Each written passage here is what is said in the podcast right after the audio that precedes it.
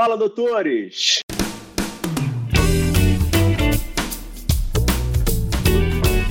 Fala, doutores! Eu sou Ricardo Valente, oftalmologista aqui do Rio de Janeiro, idealizador do canal Fala Doutores, canal esse que vocês já estão conhecendo. Venho trazendo aí celebridades da medicina, médicos que são exemplos para mim, para tentar trazer um pouquinho das suas histórias, das suas cabeçadas e dos seus acertos, principalmente das suas cabeçadas, que acredito eu que seja da onde a gente mais aprende, da onde a gente mais tira ensinamento. E hoje eu tenho aí um grande amigo que eu consegui adquirir na vida aí por causa do mestrado do SEDEX, Dr. Jorge Luiz, um super anestesista com especialização em dor, hoje vice-presidente da Unimed Nova Iguaçu, com inúmeros MBAs, cursos internacionais, fazendo aí o mestrado comigo, um fera que tem muita história para contar para gente. Agradeço aí muito pela presença, pelo seu tempo aí. Estamos aí num início de ano aí, numa quarta-feira no Rio de Janeiro chuvosa, não sei se aí como é que tá, mas obrigado aí pela presença, Jorjão. Oi, Ricardo. É um prazer, o prazer é meu. É... Essa, essa introdução aí que você fez é um motivo de orgulho e emoção aí. É... E essa generosidade é um fato marcante aí no meu amigo. Obrigado aí também por bater papo e somar, aprender e compartilhar sempre. Oh, maravilha, com certeza. Já vi que vai ser é, fenomenal aí nossa conversa. Como sempre, espera, esperando aí o, o, máximo que a gente pode tirar dos nossos convidados. Mas vamos, vamos, vamos de início, Jorge. Me conta pra gente aí. Você é carioca, você é nascido aonde? Como é que é a tua história aí, teu início de vida? Nascido e criado em Nova Iguaçu, Rio de Janeiro. Baixada. Uhul, Nova Iguaçu, né? É, é. Temos até já o, o Ru Nova Iguaçu aí da nossa amiga Fanny. Não, legal. E aí, você, nascido e criado, estudou o tempo inteiro aí, fez todo o colegial, segundo grau, todo você fez em Nova Iguaçu? Primeiro grau no colégio chamado Estadual Dom Valmor, um colégio público aqui num bairro chamado Parque Flora, um pouco distante aqui do centro de Nova Iguaçu. Depois uhum. vim para um colégio Abel, que era aqui no centro, que hoje em dia, aliás, é a sede administrativa da Unimed de Nova Iguaçu. A gente tem o, o prazer de de estar todo dia trabalhando. É, fiz pré-vestibular no MEIA e fiz a graduação. E tua, não, peraí. E tua família, antes, antes do pré-vestibular, peraí, não, vem, vai pra, não vai para a faculdade, ah. não. O, o, família, como é que é a composição de família? Pais, presentes, irmãos, como é que era isso? Tem médico? Não, não tem nenhum médico na família. É, minha mãe, coroa fantástica, assim, os pais, né? A quem a gente deve esses valores de família, todo o incentivo. Na verdade, a história é engraçada, porque meu pai queria que eu fosse militar. É... E quando eu disse que queria ser médico, minha mãe dizia: Pô, você devia ser pediatra. E meu pai, não, então seja obstetra. Aí, quando eu disse que ia ser anestesista, eles me disseram assim: Mas anestesista é médico? Eu disse, é, poxa. e assim, estou tendo uma vida aí com o prazer e, e, fizemos a graduação com muita ajuda deles. Um Irmãos? Emocional sempre. Olha, eu tinha. Assim, eu sempre digo, né? A vida sempre foi mais generosa comigo do que eu mereço. Eu tive um irmão, de fato, de sangue, o José Carlos, que morreu aos 37 anos, vítima de uma má formação arteriovenosa, digitando um texto no computador. Né? É e tenho um irmão que a vida me deu, que é um pediatra, talvez você conheça, é o Jorge Luiz Ferreira Costa Pinto, meu irmão, irmão de padrinho de casamento. E assim. É, é a tua mãe conseguiu ter um filho pediatra, pô. É, de certa forma conseguiu realizar o sonho. Né? A vida é assim, escreve é, por caminho certo, que a gente consegue imaginar, né? Não, com certeza. Tá, beleza. E da, e da onde veio a medicina para você? Já que você era para ter sido milico. Cara, então. É, segundo a minha mãe, né, ela disse que desde os seis, sete anos eu ficava querendo é, brincar, picando injeção, é, coisas assim, relacionadas teoricamente à saúde. Né? Na verdade, era um garoto muito levado. Mas, conforme fui amadurecendo, fui achando bacana a carreira, tinha pouco contato, porque não tinha ninguém médico na família, nem nenhum conhecido médico, mas o fato é que o mundo da saúde me encantava. Então, eu queria fazer parte disso de alguma forma. Então, veio o vestibular, consegui né, passar para a graduação, e lá, então, houve. Passou época, direto, João? Não, fiz duas vezes. A primeira eu passei para Vassouras, aí não, uhum. não tinha condição de, de, fazer. A segunda eu tive a oportunidade de passar para a UF, onde eu fiz a graduação e fiz a minha residência. E aí, e aí você mudou para Niterói? Ou tinha esse bate-volta? Meu amigo, mudei o quê? Era, era, era o batidão, né? É, muitas vezes batidão. É, algumas vezes a gente conseguiu morar durante um período em. Como é que fala? Irmandade, não é? Em... Oh, meu Deus. Ah, morar com, outro, com outros alunos, né? É, eu esqueci teu nome agora, tem tanto tempo isso. Eu vou, te falar, eu vou te falar que fugiu também. Eu pensei que eu fosse lembrar, mas não consegui te ajudar, não. Morreu junto contigo Bom, aí. Ah. Então, era muito macarrão miojo, ali junto com a galera. Por volta do segundo ano, esse meu irmão que eu te falei que ganhei na vida, o Jorge, com a generosidade dele e da, da falecida mãe dele, Dona Francelina, passaram a me acolher muitas vezes em Laranjeiras. Então, eu passei a, a praticamente. É, ah, ele era teu contemporâneo? É, meu amigo de turma. Ah, legal. Então, assim, é... a vida ficou mais tranquila no sentido de que acabaram os batidões assim frequentes. Eu vinha para dar os plantões, como Não, quanto tempo, Jorge? Pessoal que não conhece, né, pô? O canal aqui passa no Brasil inteiro, né? Então o pessoal não tem noção aí. Distância, Niterói, UF até Nova Iguaçu. Como é que era teu teu, teu percurso Bom, aí? Que hora você saía de casa? Que hora você acordava? Dependendo, dependendo assim, do, do, do momento, né? Para chegar na aula, que começava às sete, sete, dez, eu saía de casa às quatro e meia da manhã, né? Pegava dois ônibus, é, e mais uma caminhadinha até o Hospital Universitário Antônio Pedro, né? É, ou se não, até no Graguatá, onde fica o centro ali, a parte básica da medicina, né? até o quarto período. E a volta, era igual? A volta depende, porque é, o Rio, dependendo do horário, né? a gente pega, se pegar um rush, aí a tragédia é maior, três horas, é, mas tinha um lado bom. Já estudou muito Quando naquela era... ponte Rio-Niterói, hein? Ah, dava para estudar, dormir. E, assim, dependendo do dia, você já chegava em casa tão energizado que às vezes conseguia vir dormindo direto. No começo do mês, quando às vezes a graminha estava um pouquinho melhor, dava para vir de tarifa, que são aqueles mais confortáveis, né, tipo turismo. Aí, bicho, era baixar o banco e ir dormindo. Eram três horas de um bom cochilo recarregava a bateria. Ah, não, isso aí é muito legal, né, pô? Que o pessoal pensa na, pensa na glória, né, pô? Teve muito, teve é... muito capim aí nessa história, né, pô? É, um pouquinho, um pouquinho. Foi sim, foi sim. tá, maravilhoso. E aí, é, faculdade aí, Niterói aí, teu, teu momento de faculdade. É, você fez uma faculdade é, focado em alguma disciplina? Você já queria fazer anestesia? Acredito eu que não. Como é que foi teu, teu teus seis anos aí de faculdade? Se eu te contar, vou te contar a história, você vai até No primeiro para o segundo período, eu atravessando a barca, tinha aquele jornal ainda, Jornal dos Esportes. Hoje em uhum. dia nem roda mais, não sei. É um rosinha, né? Caiu lá, tinha um caído na barca, no banco, assim. Aí eu peguei e fui lendo, não tinha nada para fazer, atravessando. Eu vi uma entrevista do doutor Rui Haddad, cirurgião de tórax. Eu achei bacana a rotina dele, e disse assim, tá aí. Um dia eu quero ser cirurgião de tórax igual o doutor Rui. Quero ter uma rotina parecida com essa. Fui procurar um estágio. Então, no segundo período.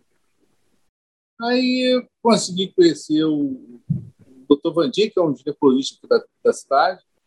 me levou para o hospital que era público na época, e hoje está fechado, mas a prefeitura está fazendo todo o esforço para reabrir, que é o Hospital Iguaçu. Então, no segundo período, eu comecei a estagiar. Aí entrava como acadêmico está iniciando a faculdade, né? entrava, às vezes, instrumentando cesarianas. Né? O fato que, naquela época, então, eu comecei como auxiliar, às vezes tomava umas espetadas, umas espetadas na mão do cirurgião, claro, sem querer, mas às vezes acontece no campo ali. Aí eu comecei a fazer o seguinte raciocínio. Pô, se eu ficar mais seis anos que eu não sou cirurgião, depois mais a residência tomando espetada, eu vou tomar não sei quantas mil espetadas. Eu preciso de arrumar um outro rumo para minha vida. Aí, por volta do quarto período, eu fui para o Hospital Geral de Nova Iguaçu, que é o Hospital da Posse. Mas chegando lá, eu então fiz um movimento ao contrário. Cheguei para o pessoal da anestesia, porque me causava curiosidade. Durante a participação ali na cirurgia, o paciente imóvel. O que esses caras estão fazendo lá do outro lado? Eu ficava curioso. Então, eu cheguei para um deles e falei assim: olha, era até o doutor, falecido doutor Paulo Sérgio Gomes Lavino, a quem aqui eu também quero expressar uma gratidão eterna. É, eu posso estagiar com vocês aqui? Aí ele pode, cara. Começa na sexta-feira que vem. Agora, tem um problema. Tem horário para entrar aqui no centro cirúrgico, mas não tem horário para sair. Animador. Aí a, aparecia, aparecia municiado né, pela minha mãe com uns quatro sanduíches para poder aturar a, a jornada, né? E do quarto período em diante, eu passei a estagiar com eles. Foi uma jornada muito acolhedora e, a partir do quarto período, eu já tinha a noção do que eu queria fazer. E abracei a carreira e, de fato, nunca mais a larguei. Pô, então, então a anestesia veio da posse, pô. É. O Hospital Geral de Nova Iguaçu, assim, é, onde eu fui estagiário até me formar, depois saí. Aí vou te contar por que saí, né? Acabou a graduação e uhum. eu não tinha servido exército. Eu fui convidado pelo exército a servir na Amazônia. Era aquele convite assim, meio que impositório naquela época, né? Impositivo. Você foi para a Amazônia?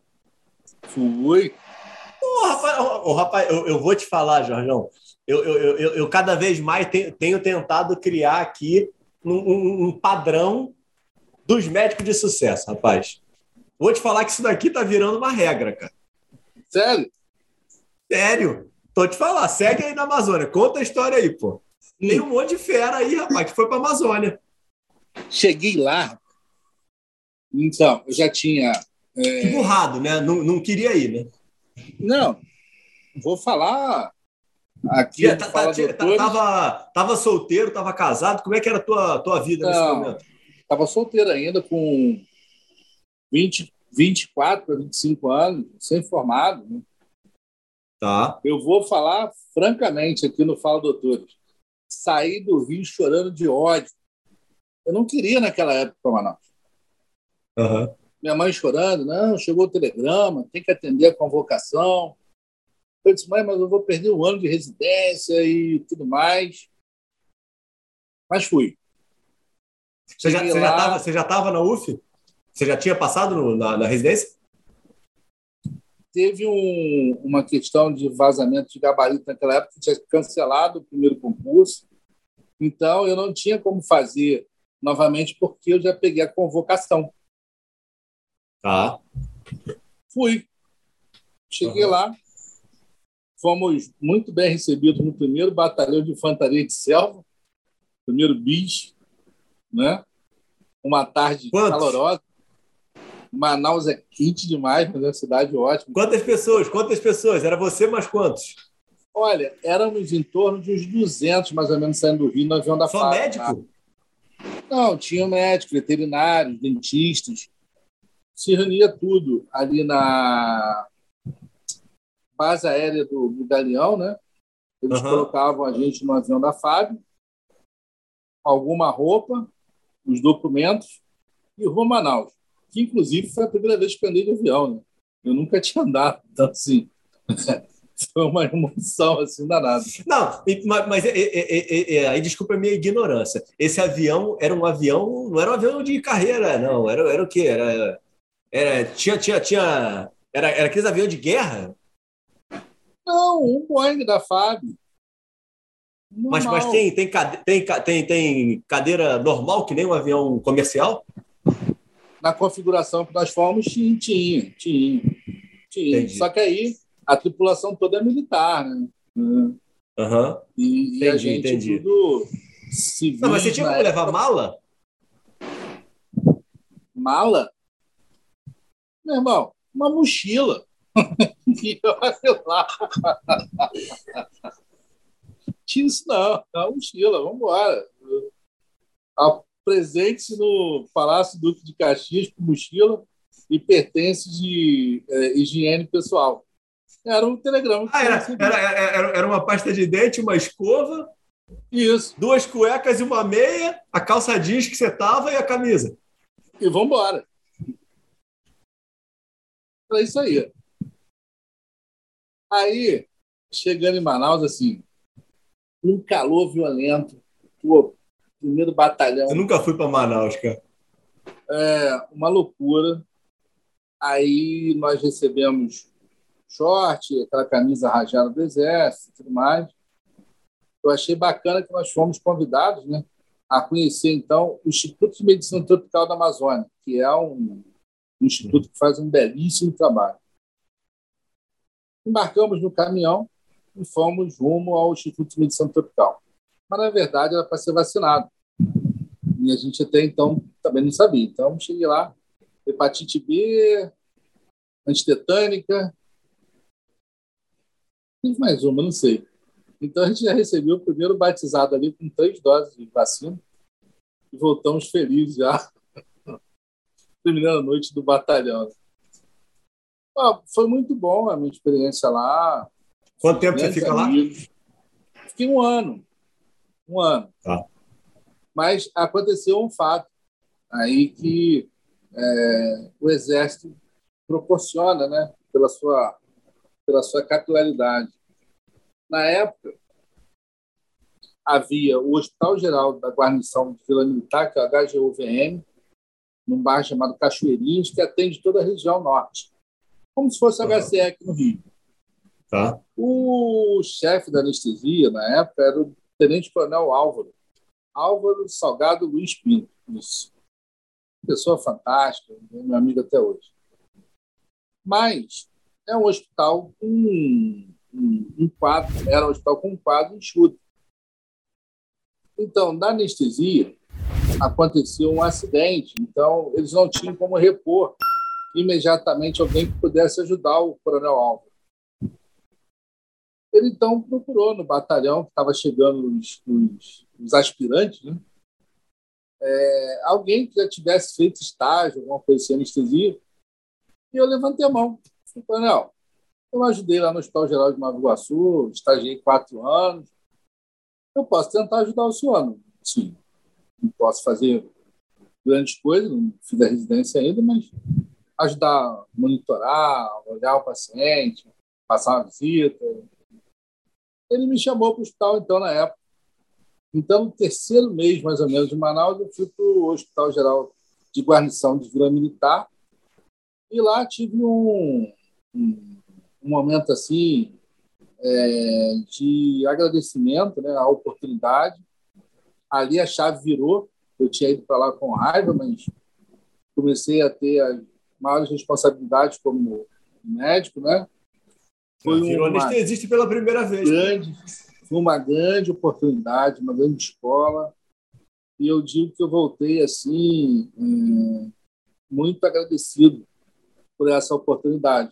Né? Voltei para o Rio, aí voltei para a velha escola lá da UF. Com, com algum dinheiro? Com dinheiro? Com algum dinheiro, dinheiro do, do, Exército? Ou você torrou o dinheiro todo, pô? Ricardo. Não vem contar história, não. Então, para para beber água para você pensar numa resposta não, diferente. Não, não, não. não. Jogo aberto. Fala Doutores é, é igual um, um, programa que nós temos na Unimed, francamente, sem segredo. Olha, ajudei minha mãe, meu falecido irmão, porque é, o Exército remunera a gente como aspirante. Passei a ajudar o, o então Coronel Álvaro em muitos procedimentos fora do hospital e ele foi muito generoso comigo, assim, sempre. O que sobrou, eu gastava tudo. Nas folgas, bebia cerveja, vinho, é, o que dava, o que dava, assim.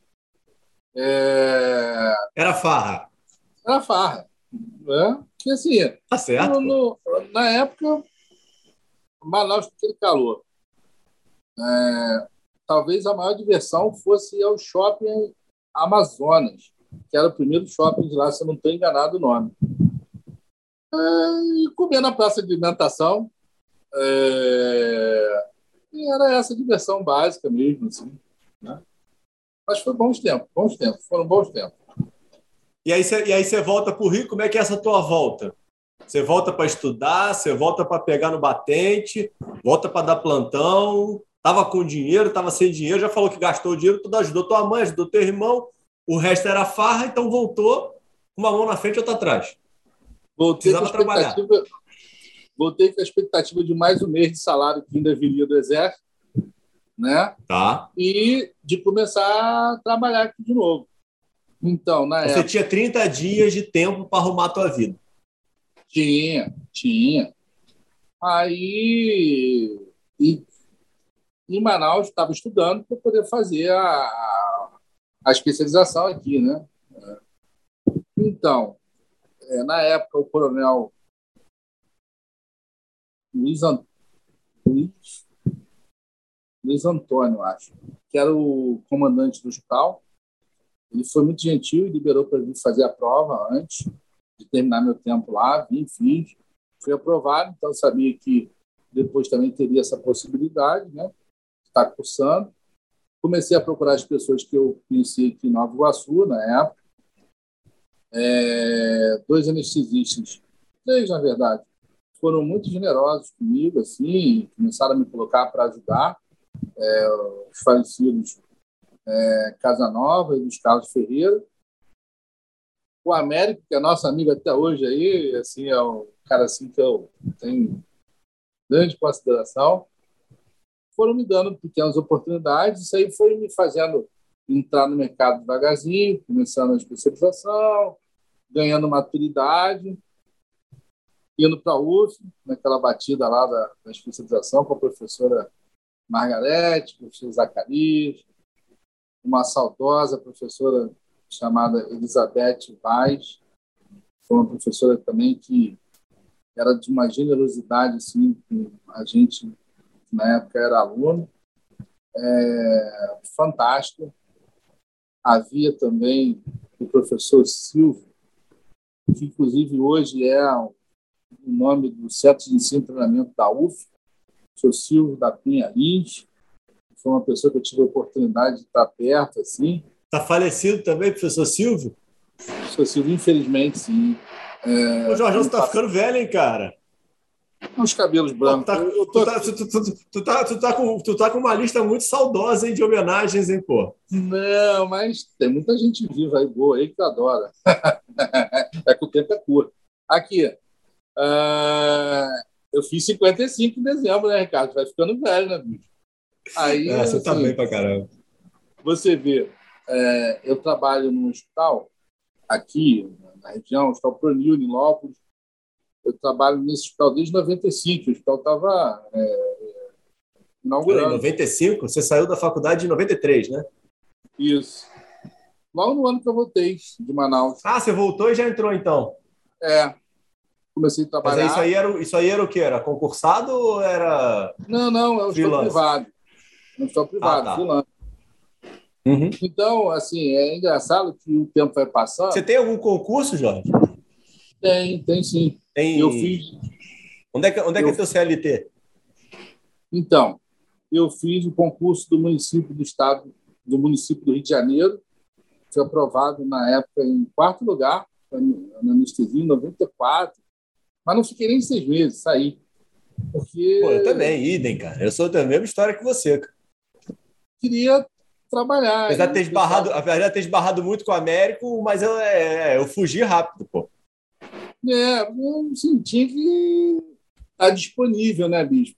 Tá de plantão terça-noite, sexta-dia, quinta alguma coisa para ajudar o pessoal que estava te chamando, e você não pode. Aí, naturalmente, ainda mais que você ainda não tinha uma consolidação do mercado, as pessoas acabam esquecendo, é, é o natural. Então, eu queria estar disponível. Eu fiz o concurso, é, mas acabei pedindo exoneração. É, na época, ter até feito essa questão do. É, botar substituto, né? É, mas eu optei por, por não fazê-lo. Achei Entendi. ser justo em, em, relação a isso daí. Já que eu não ia, era melhor do espaço para quem tivesse a fim de ir pudesse dedicar, né? acho que isso que é o. Não, não, é quero, nem, não quero entrar, nem, entrar nessa, nem entrar nessa conversa, né? Mas, poxa vida, porque também aquele espaço lá é cruel, né? Porque o, com, todo, com todo respeito, com toda a minha sinceridade, que me é peculiar, aquele valor que paga, pagava e que continua pagando hoje no município é literalmente uma vergonha. Eu falo para todo mundo em que ninguém devia aceitar o emprego no município para ter aumento de salário. Mas, infelizmente, a gente continua aí nessas estruturas aí que a gente sabe como funciona, que é o que você está dizendo aí, que é o, que é, que é, que é o clássico do Vampeta, né? É, é. Eu preferi Ou, não, não, não, não, não, não recebe e não trabalha, né, pô? Que é um, é, eu... um absurdo. Mas beleza, você fez muito bem, fez muito bem. Já, já, já, já, já, já, já tem mais elogios aí, mais, a minha admiração só aumenta. É, ah. Mas beleza, mas onde é que fechava a conta? Era plantão em tudo que era lugar? Ou isso aí você já tinha equipe que você trabalhava? Equipe, assim, fazia sobreaviso, né? Especialmente para os colegas que estavam, assim, já mais velhos, que não estavam querendo acordar de madrugada, final de semana. Eu era o rei das madrugadas e dos finais de semana. Assim, e sempre com maior dedicação, carinho, é, sempre muito grata a quem Anestesistas de plantão, escutem isso e entendem que isso faz parte. É, assim, uh, o meu menino mais velho, Luiz Fernando, está indo para o quinto ano, está dizendo que vai fazer anestesia, motivo de orgulho. Mas eu digo para ele, assim, a gente tem que ter gratidão à oportunidade. E a oportunidade ela não escolhe horário, dia, hora, a gente tem que estar disponível. Não, é verdade. Né? E eu sempre coloquei isso muito a fundo assim, e sempre levei as oportunidades que me deram com muita gratidão, bom humor e esperançoso que alguma coisa melhor, maior, mais adequada estaria na frente. E sempre uhum. trabalhar dessa forma. Foi o seu dia a dia. E aonde é que veio a, a vontade de, de, de, de, de escutar e de estudar sobre dor? Onde é que apareceu isso na tua vida? Já estava ganhando um dinheirinho quando você foi fazer dor ou ainda não? Já estava ah, estabilizado ah, já, já, na tua vida? Já estava, já estava mais ou menos assim, com tudo organizado. Veio porque, como é que são as coisas, né? Belo dia, chegando no hospital, num hospital, eu escutei um choro forte de criança. É curioso que eu sou, fui saber o que a criança chorava, o que eu podia tentar fazer para ajudar.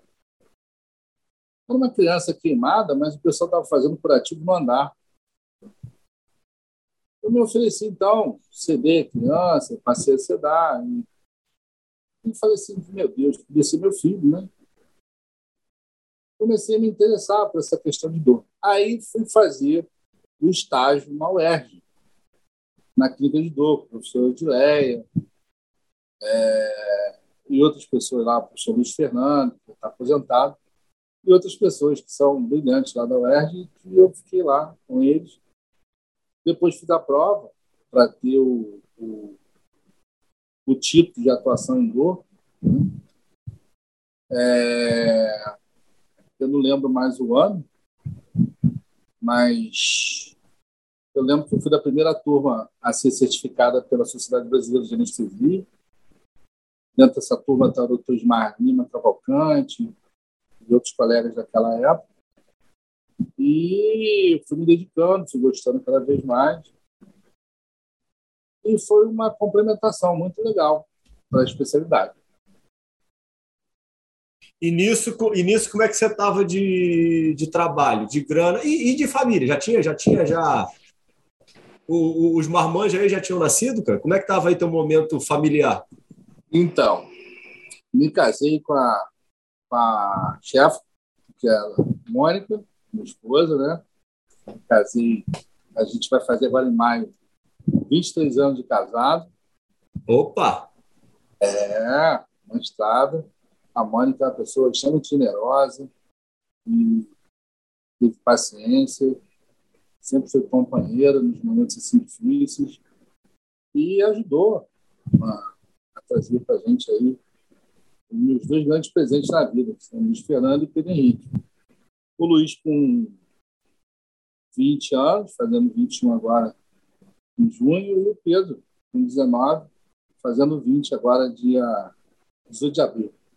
Não vou chamar todos para festa, porque, como fala o doutor, vai ser visto por muita gente, eu não vou ter como convidar todo mundo.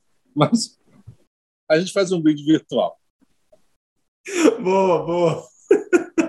E, e, e os dois estão fazendo medicina? Os dois. Fazem na Souza Marca.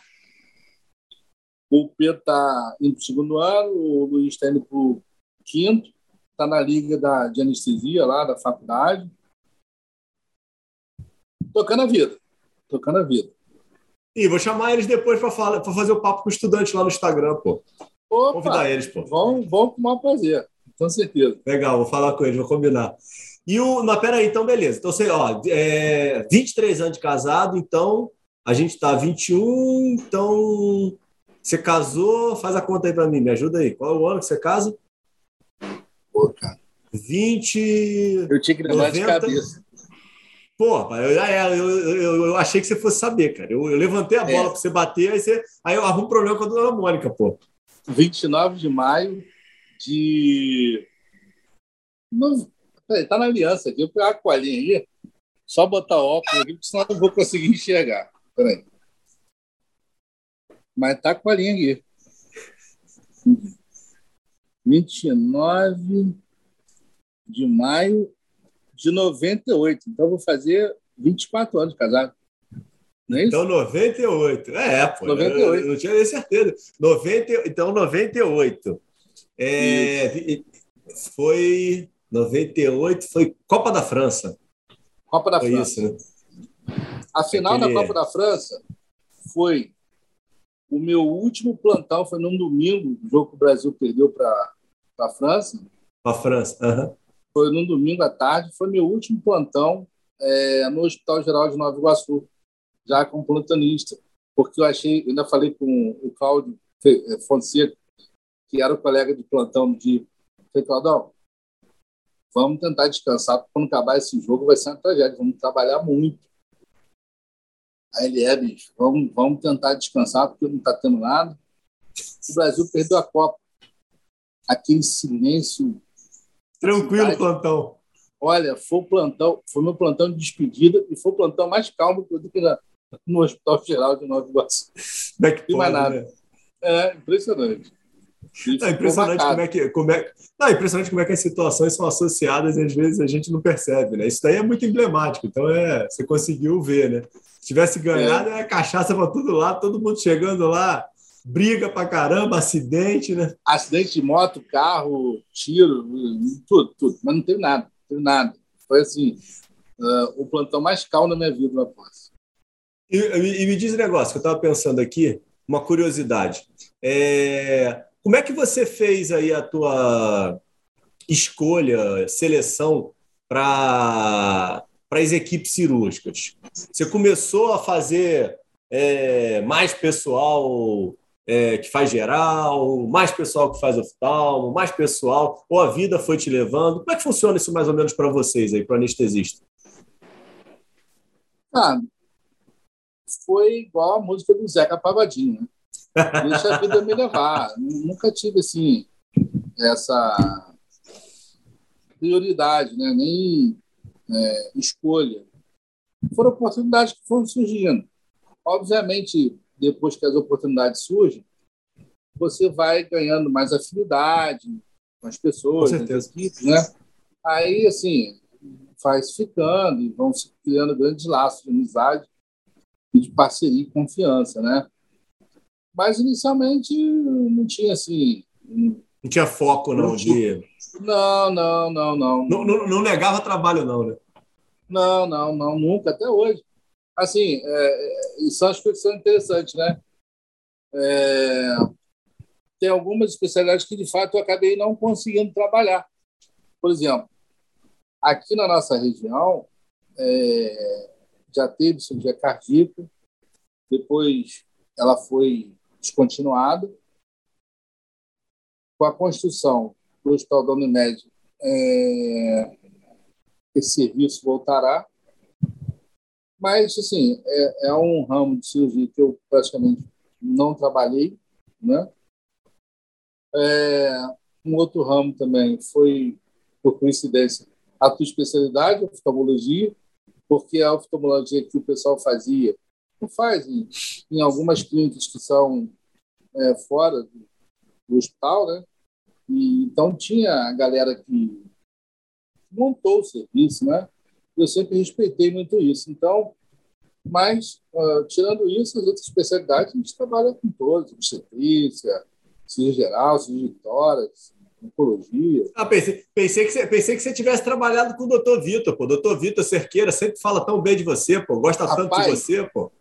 O Vitor, o pai do Vitor, o doutor Ney, Ney Cerqueira. Ney Cerqueira foi é, praticamente um dos meus ídolos. É, foi meio que meu pediatra, amigo do meu pai. Então, assim, com oito anos de idade, eu, eu, queria ser médico, muito por conta do pai do Vitor. É, Porra, legal! Ney, é, tanto Ney, que é irmão do Vitor, o Vitor, que é pô, brilhante. É, são meus amigos, uma família que eu tenho, assim, muito fundo no coração. São excelentes, todos. Ah, bacana, bacana. O é fenômeno mesmo. Aí vamos lá, me fala do teu, do teu desencadear de carreira aí. Eu estou olhando aqui no teu CV aqui que eu fiz uma cola aqui. E aí você começou a fazer teus cursos aí fora do país, até você chegar aí para resolver fazer MBA. Tá? MBA aqui, cadê? 2014, né, que você fez teu primeiro MBA. É, é, por que, que, por que, que, foi, por que, que foi essas buscas aí de, de curso, Jorge? Ou também foi oportunidade ou foi algo que você foi atrás? Esses cursos que você fez aí, tem, tem uma passagem aqui. Eu vi no teu CV tem um curso que você fez nos Estados Unidos, tem um curso que você fez na Itália. Como é que foi isso daí? É, porque a gente empolgado que estava ainda a de dor, eu fui procurando né, alternativas. É, na Itália, eu fiz o curso de endoscopia peridural. É, e depois é, trouxemos o professor aqui na região e fizemos dois casos. Mas havia assim, uma dificuldade na época de montar uma equipe multidisciplinar, porque dor tem que ter uma equipe multidisciplinar. É, eu até fui sócio de uma clínica de dor, que acho que ainda tem na Barra ainda, que era a aliviar. Eu afundei. Acho que tem. Acho que tem. O doutor, ainda. doutor Paulo, mas depois eu priorizei trabalhar aqui na, na, na Baixada, né? Uhum. Mas fazer dor sozinho não existe, é muito complicado. Então eu tive que ir diminuindo essa questão de me dedicar à dor, né? Infelizmente. Passei a ser mais assim, um entusiasta, estudo da dor. Mas eu entrei para a Unimed. Uh, é isso que eu ia te perguntar. Exatamente isso que eu queria saber. Unimed Nova Iguaçu é de quando? A gente fez 50 anos em julho do ano passado. Né? 50 anos em julho. E você entrou? Eu entrei, quando? vai fazer em julho agora, fazem, farão 21 anos. Opa! É, é. Aí o que acontece? Assim que entrei para a Unimed, eu acho que a gente tem que procurar participar como cooperado. Na, no segundo ano de, de, de cooperado. Pelo amor de Deus, né? precisa, né? Veio o eleição para o Conselho Fiscal. Uhum. Me candidatei. Fui o último colocado. Na verdade, é, é fui o último colocado. Dr. Jefferson Martino, que foi o primeiro colocado na época, me deu o seguinte conselho. Fica triste, não, cara. Primeira eleição. Eleição, Conselho Fiscal tem todo ano, disputa no que vem, conversa com os colégios, continua se interessando. Aí eu conversei na época o pessoal da diretoria, falei que estava interessado em, em, começar a entender melhor, tentar contribuir com o cooperativo. Fiz o curso de conselheiro fiscal. Isso, então, é, me despertou curiosidade dentro do sistema Unimed. Aí a gente fez depois o MBA em gestão de cooperativas médicas. Ganhei a eleição seguinte, graças a Deus, é, como conselheiro fiscal. E fui conselheiro fiscal mais dois mandatos, né? Uhum. É, aí a gente iniciava a carreira de é, política associativa cooperativista. E te digo, é encantador, é encantadora a possibilidade de você se dedicar ao cooperativismo que pode mudar e muda a vida de milhões de pessoas nesse Brasil e no mundo. Eu sou Não, entusiasta dessa tem... filosofia. A gente tem o maior sistema é, mundial e precisa ser é, elogiado, né? Eu claro. tenho, tenho inúmeras críticas ao modelo e ao sistema, que eu acho que a gente sempre tem que ter, né? não dá para a gente passar a mão na cabeça de tudo. Você não pode falar mais dessas coisas, eu falo mais. É, mas assim, a gente tem que elogiar, né? A gente vive muito uma, aquela síndrome do vira-lata, né? Que tudo que aqui é ruim, mas é, isso daí é um, é um modelo que a gente precisa melhorar, né? E não criticar, né? Claro, claro. Ah, e vocês vêm fazendo, vocês vêm fazendo um, um trabalho muito legal. É, e aí, aí, esses dois anos, você fez o curso, e aí como é que quando, quando que você entra para a direção? Esse, esse, então, esse mandato de vocês é o primeiro mandato, Jô? Esse é, é, o meu primeiro mandato na diretoria executiva. Né? Porque ah, você foi, você foi do conselho. Você, você foi conselho fiscal. fiscal primeiro dois anos, depois? É. Depois fui conselheiro técnico, técnico. já são três anos. Depois fui conselho administrativo no mandato de quatro anos. Aí é, disputamos a eleição e chegamos agora à diretoria executiva. Esse mandato começou em 2019 dia 18 de março de 2019 termina 18 de março de 2023, se assim permitir. E você, como um super otimista, né? Eu tenho certeza que você vê o copo meio cheio, né? Porque, obviamente, que a gente poderia ficar aqui horas reclamando que você pegou aí o mandato no meio do caos, no meio do meteoro e do Covid, mas, por outro lado, também você acaba apresentando aí ter os predicados para conseguir conduzir uma empresa no meio do caos. Né? Cara, você falou uma coisa que é um motivo de grande orgulho. A gente podia, de fato, ficar aqui horas reclamando, mas não. E sabe o que mais me motivou? Desculpe. O que mais me motiva, cada dia que eu vou da empresa, eu sempre digo isso, é o brilho nos olhos de cada colaborador. As pessoas fazem toda a diferença no mundo.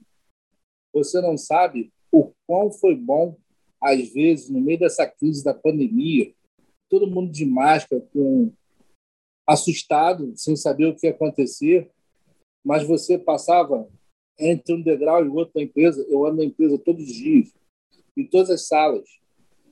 Desde que começou a pandemia e esse mandato, eu entrava inicialmente para saber como é que as pessoas estavam, uh, o que a gente podia contribuir para melhorar o clima, o trabalho, a comunicação é, dentro da empresa institucional, né? E o que inicialmente foi para só tentar melhorar a comunicação entre os setores se tornou uma rotina prazerosa.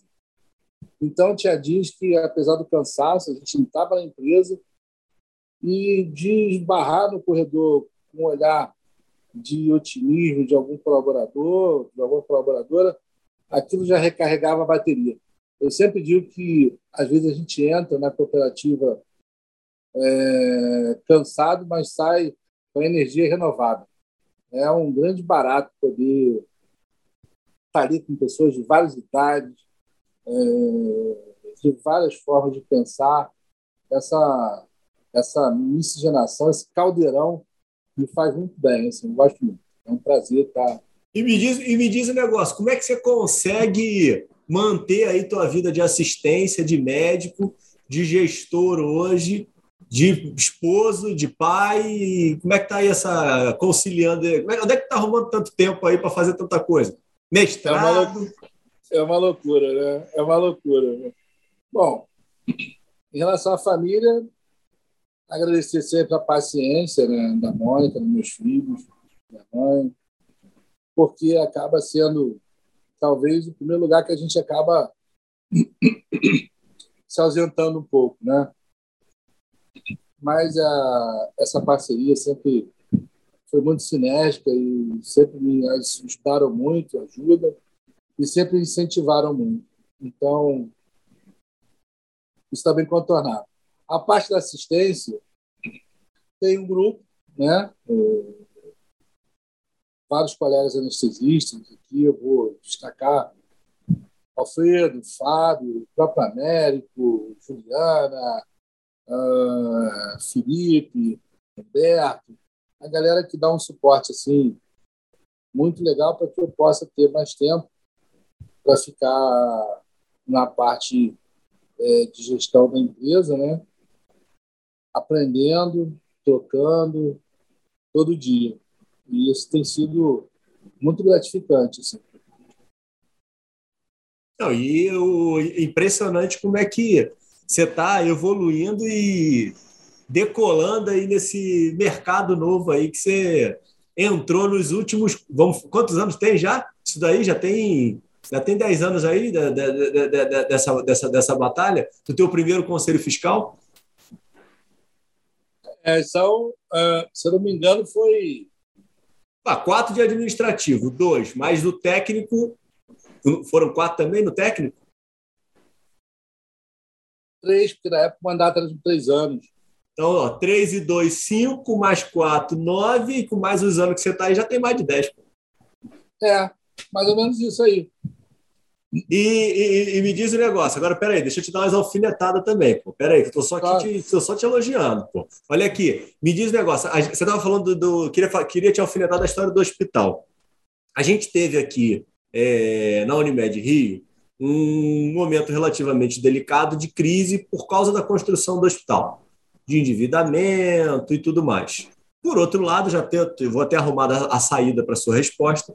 É, no meio da pandemia, o hospital foi um dos grandes diferenciais da empresa aqui no Rio. Tá? Isso. É... Como é que você falou aí, você citou aí no meio da, da tua da nossa conversa o, a, a conclusão da construção do hospital. E você participou do conselho administrativo, então você está envolvido aí desde o início da criação, da concepção, aí é, é mais um filho teu aí. Como é que você vê aí os benefícios aí que os cooperados vão ter desse novo hospital ou os malefícios. É... Abre o jogo aí para gente. Olha, eu vejo muito mais possibilidades de sinergia positiva e benefício.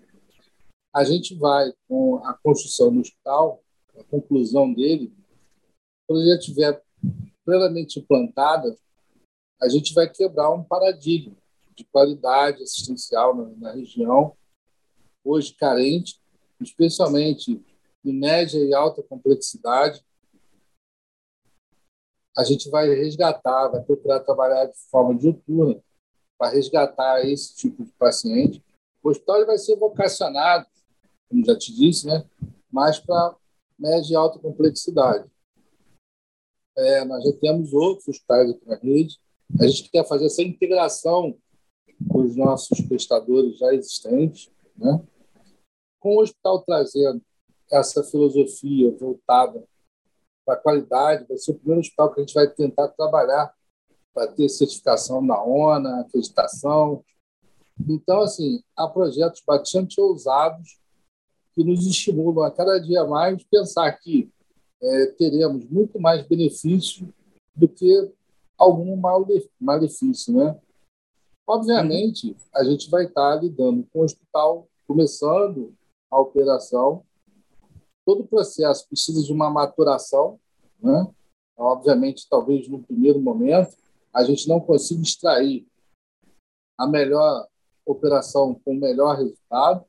Isso faz parte do processo de amadurecimento mas com expertise das pessoas que estão se aproximando, dos cooperados que a gente quer cada vez mais ter juntos participando disso, eu não tenho dúvida de que será um belo case de sucesso.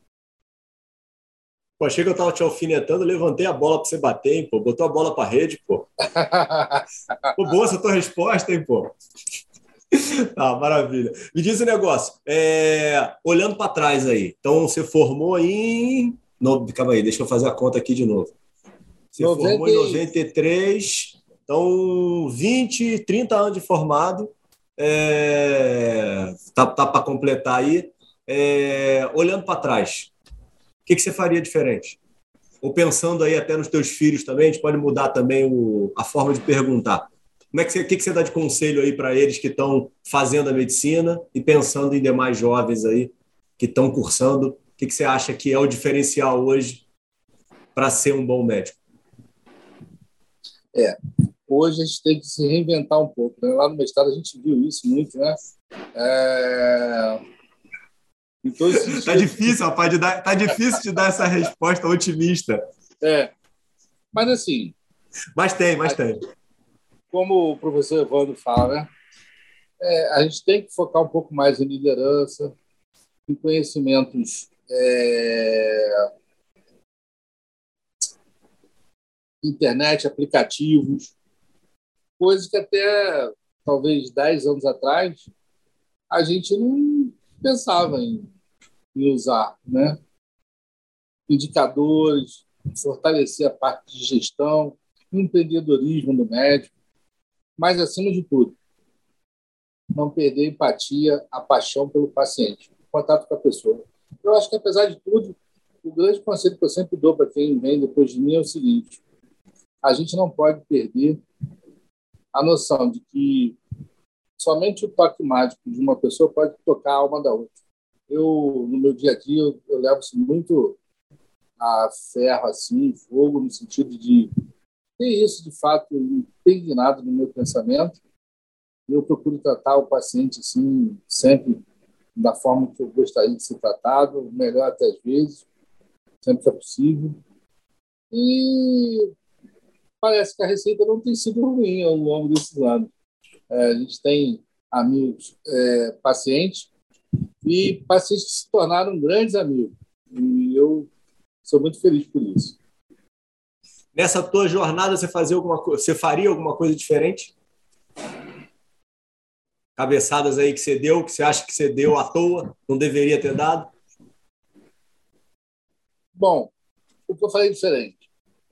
Uma, eu não teria ido para a Amazônia reclamando, se eu soubesse que era, que era boa a cidade.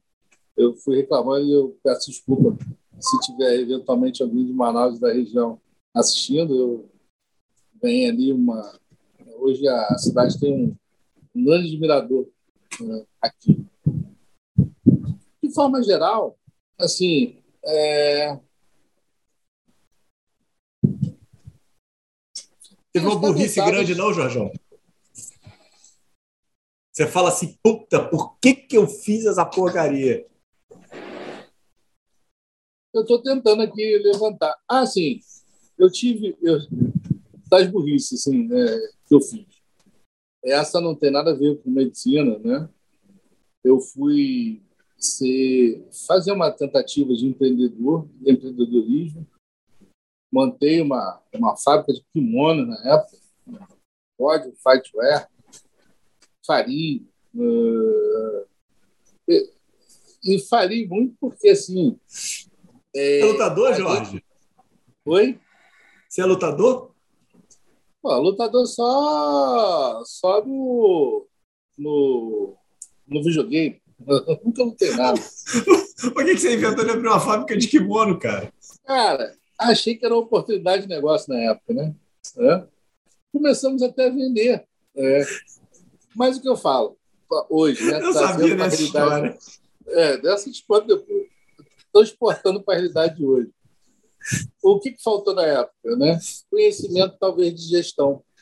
Né? Uhum. Eu acho que é importante que o médico novo hoje tenha Obviamente que essa Total. minha burrada não foi é, dentro da área médica, mas como a visão holística assim, das coisas que eu, que eu fiz errado, é, eu cito essa, e por falta de é, excesso de vontade de empreender, com falta de conhecimento.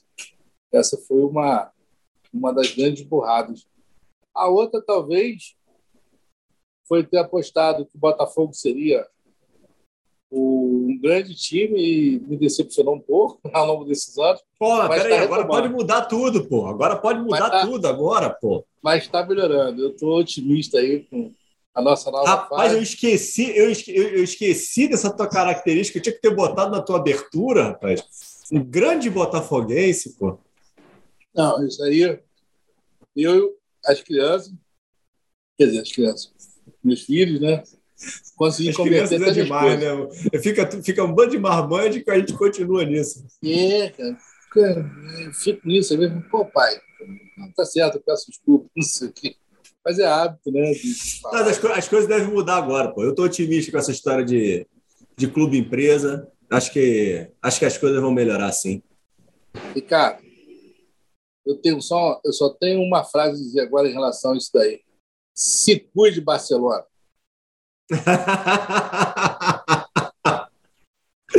e me diz um negócio, Jorge, para a gente fazer um desfecho aqui. Pensamento futuro, tá? É, sempre tento fazer uma pergunta final aí.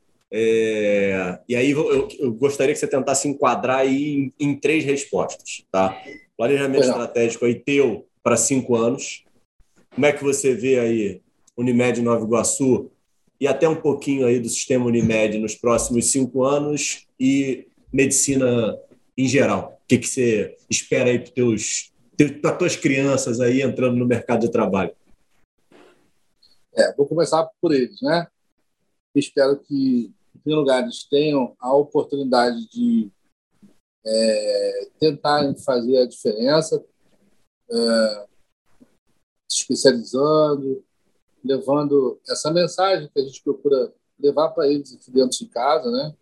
De carinho, de cuidado com o outro, mas hoje em dia a gente precisa estar antenado com outras questões do mercado também. As questões que eu tinha citado de, de gestão, de conhecimento de informática, coisas que na minha época, assim, na verdade, a gente não tinha essa preocupação. E hoje eles já estão muito mais ligados com isso e tenho certeza que farão é, a diferença na carreira deles. Em termos de sistema Unimed, eu estou muito otimista. Hoje, é, o sistema Unimed, de fato, as grandes empresas do sistema, a Central Nacional das Unimed, a Unimed Brasil, Seguros Unimed, a participações, elas estão todas é, geridas por pessoas que são é, admiráveis no sentido de estar procurando cada vez mais integrar o sistema, voltar a fazer com que o sistema ganhe mobilidade, fazer algumas revisões que precisam ser feitas, como você mesmo falou. Uhum. Revisar não quer dizer que é, seja uma crítica construtiva, é destrutiva.